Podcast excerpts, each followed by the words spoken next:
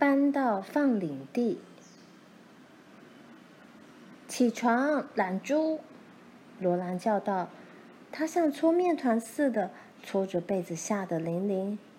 今天要搬家了，快起来！我们要搬到放领地去了。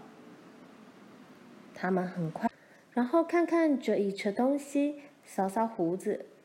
爸说：“我要跑两趟才能把东西都载齐。”把其他的东西准备好，我马上回来。妈反对，你一个人没法子把炉灶搬下来。爸说，我有办法，能放上去，一定能弄下来。我会弄一些滑板，那边有的是木材。爸爬上篷车，色同种的马，两百五十元，一分也不能少，也许要三百元。爸说：“问这个干嘛？”罗兰回答：“没什么，我只是好奇罢了。”三百元是多的让他无法想象的数字，只有有钱的人才付得起那么多钱来买马。罗兰想，如果他有钱的话，他要买的就是两匹皮毛光滑漂亮、有着黑鬃黑尾的马。他任由遮阳帽在背后飞舞，想象着驾这种快马的滋味。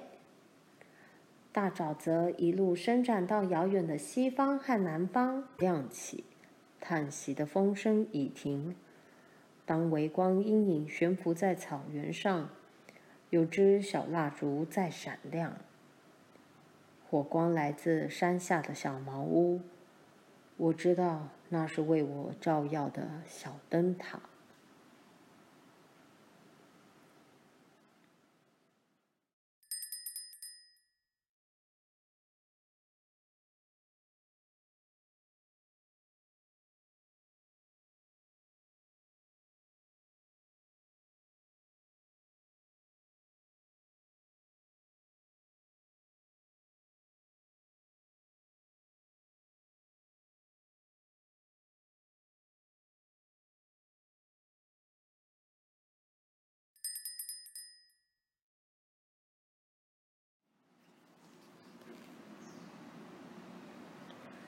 搬到放领地。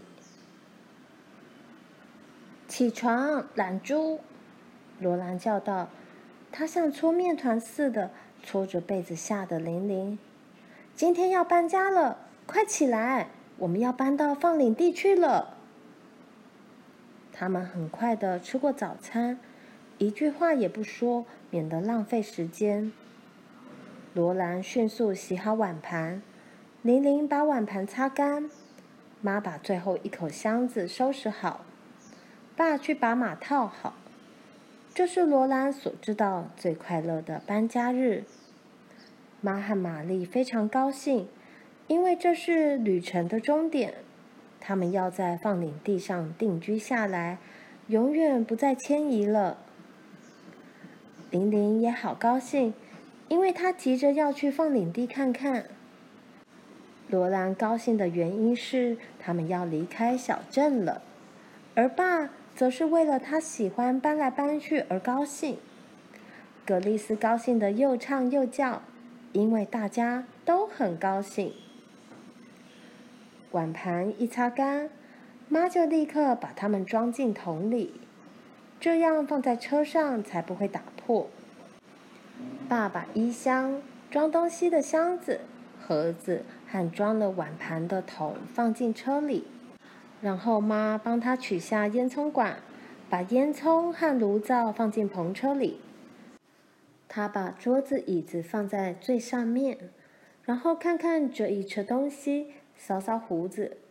爸说：“我要跑两趟才能把东西都载齐，把其他的东西准备好，我马上回来。”妈反对。你一个人没法子把炉灶搬下来。爸说：“我有办法，能放上去，一定能弄下来。我会弄一些滑板，那边有的是木材。”爸爬上篷车走了，接着罗兰和妈把床垫紧紧卷成一捆一捆，取下妈的大床架以及爸在镇上买的两个新床架，再将油灯小心地直直装在盒子里，免得打翻了。他们把纸塞在灯罩里，用毛巾包好，放在油灯旁边。在爸回来之前，所有的东西都收拾好了，只等装进车子里。爸把床架和油灯盒子放上车，将一捆捆的床垫放在上面，然后罗兰把小提琴盒子递给爸。爸小心翼翼地将小提琴盒子塞进被褥中。爸把隔架横放在床垫上面，以免刮坏，然后再把艾琳牵出来，拴在车子后面。现在，卡洛琳，你上去吧。他把妈举起来，越过车轮，放到弹簧座上。接住，他又把葛丽丝递到妈的腿上。爸温柔地说：“现在该玛丽了。”他扶着她坐到驾驶座后面的横板上，罗兰和玲玲爬上车，坐在他的两边。爸说：“好了，我们很快就到家了。”妈大声说：“拜托，罗兰，戴上你的遮阳帽，这种春天的风会弄坏你脸上的皮肤。”他也把葛丽丝的小帽子向前面拉一点。好保护她柔嫩可爱的皮肤。玛丽的脸深深藏在遮阳帽里，妈当然也是一样。罗兰悄悄地扯着拖在背后的帽带，把遮阳帽拉起来。当帽檐遮住她脸颊两边时，小镇也被遮在外面了。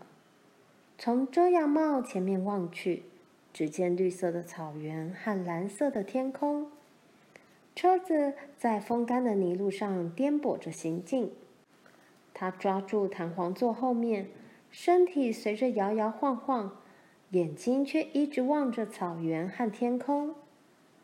罗兰正看得出神，突然，两匹棕色的马套着马具，并肩奔驰在阳光普照的绿野蓝天下。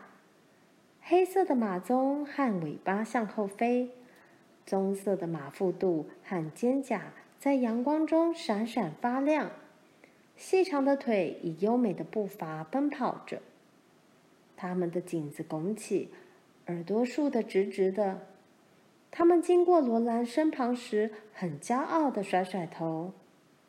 罗兰叫道：“好美丽的马哦！看，爸，你看。”他使劲的转头，他们拉着一辆轻型的马车，一个年轻人站在车上驾驶，后面站着一个比较高的男子，一只手放在他肩膀上。一会儿，这两个男人的背影和马车变得模糊不清，罗兰也看不到那两匹马了。爸也在座位上转过头来看他们，他说。他们是怀德家的孩子，驾车的是阿曼勒，跟他在一起的是他哥哥罗耶。他们在镇北申请了一块放领地，他们的马是这里最好的。天哪，真难得见到这么好的马！罗兰真希望能拥有这样的马，他想他永远也不可能拥有这种马。爸向南方驶去，穿过绿色草原，越过平缓的小坡，向大沼泽前进。这是一片杂草茂密的沃土，不规则的凹地上长满了沼泽区的粗草。一只苍鹭从水塘里拍着翅膀飞起来，两只长脚悬在下面。罗兰问道：“他们要多少钱，爸？”爸说：“什么？包打听。像那样的马匹呀？一组像那样同色同种的马，两百五十元，一分也不能少。也许要三百元。”爸说：“问这个干嘛？”罗兰回答：“没什么，我只是好奇罢了。”三百元是多得让他无法想象的数字，只有有钱的人才付得起那么多钱来买马。罗兰想，如果他有钱的话，他要买的就是两匹皮毛光滑漂亮、有着黑鬃黑尾的马。他任由遮阳帽在背后飞舞，想象着驾这种快马的滋味。大沼泽一路伸展到遥远的西方和南方，在篷车的另一边，实实在在的沼泽地通往银湖的尖端。爸很快的驶过，又驶上远方较高的地方。爸说：“就在那边。”全新的小屋亮晃晃的耸立在阳光下，它在草浪起伏的青翠大草原上。看起来就像是一个黄色的玩具。爸扶着妈下车，妈望着他大笑，看起来像是被劈成两半的木屋。爸告诉他说：“你错了，卡洛琳，这是一幢只盖了一半的小房子，而且连盖的这一半都还没完工。现在我们要把这一半盖好。”接着马上动工盖另一半。这个小房子和它的半个屋顶是用粗糙的木皮盖起来的，木板间有许多缝隙。它没有窗户，也没有门，但是有地板。地板上有道暗门通到地窖。爸说：“昨天我费尽力气，也只能挖个地窖。”并粗略的钉好墙板，但是现在我们搬来了，谁都不能霸占我们的土地。我会很快替你们把房子准备好的，卡洛琳。妈说：“我很高兴在自己家里。”查尔斯。日落前，他们已经在这个有趣的小屋安顿下来了。炉灶搭好了，床铺铺好了。帘子一挂好，就隔出了两间卧室。晚饭煮好，吃完了，碗盘洗好，黑夜已悄悄降临草原。没有人想点灯，春天的夜晚真是太美了。妈坐在摇椅上，在没有门的门廊里轻摇着。他把葛丽丝抱在腿上。玲玲紧紧依偎在他身边。玛丽和罗兰一起坐在门槛上，爸坐在门外草地上的椅子里。他们没有说话，只是坐在那里望着一一出现的星星。青蛙在大沼泽里呱呱的叫着，清风正在低语，黑夜轻柔安详的，犹如天鹅绒。星星也在无边无际的天空中快乐的眨着眼睛。然后，爸轻声说：“我想来点音乐，罗兰。”罗兰从妈床下一个安全的地方把小提琴盒子拿来。爸拿出小提琴，把音调好，然后对着黑夜和星星唱起歌来。哦，把心中的忧郁痛苦驱散。哭泣只有带来哀伤。如果今天诸事不顺，明天还有新的一天。把心中的忧郁痛苦驱散，你要尽力而为，努力工作，拼命干。这是送给每个人的金玉良言。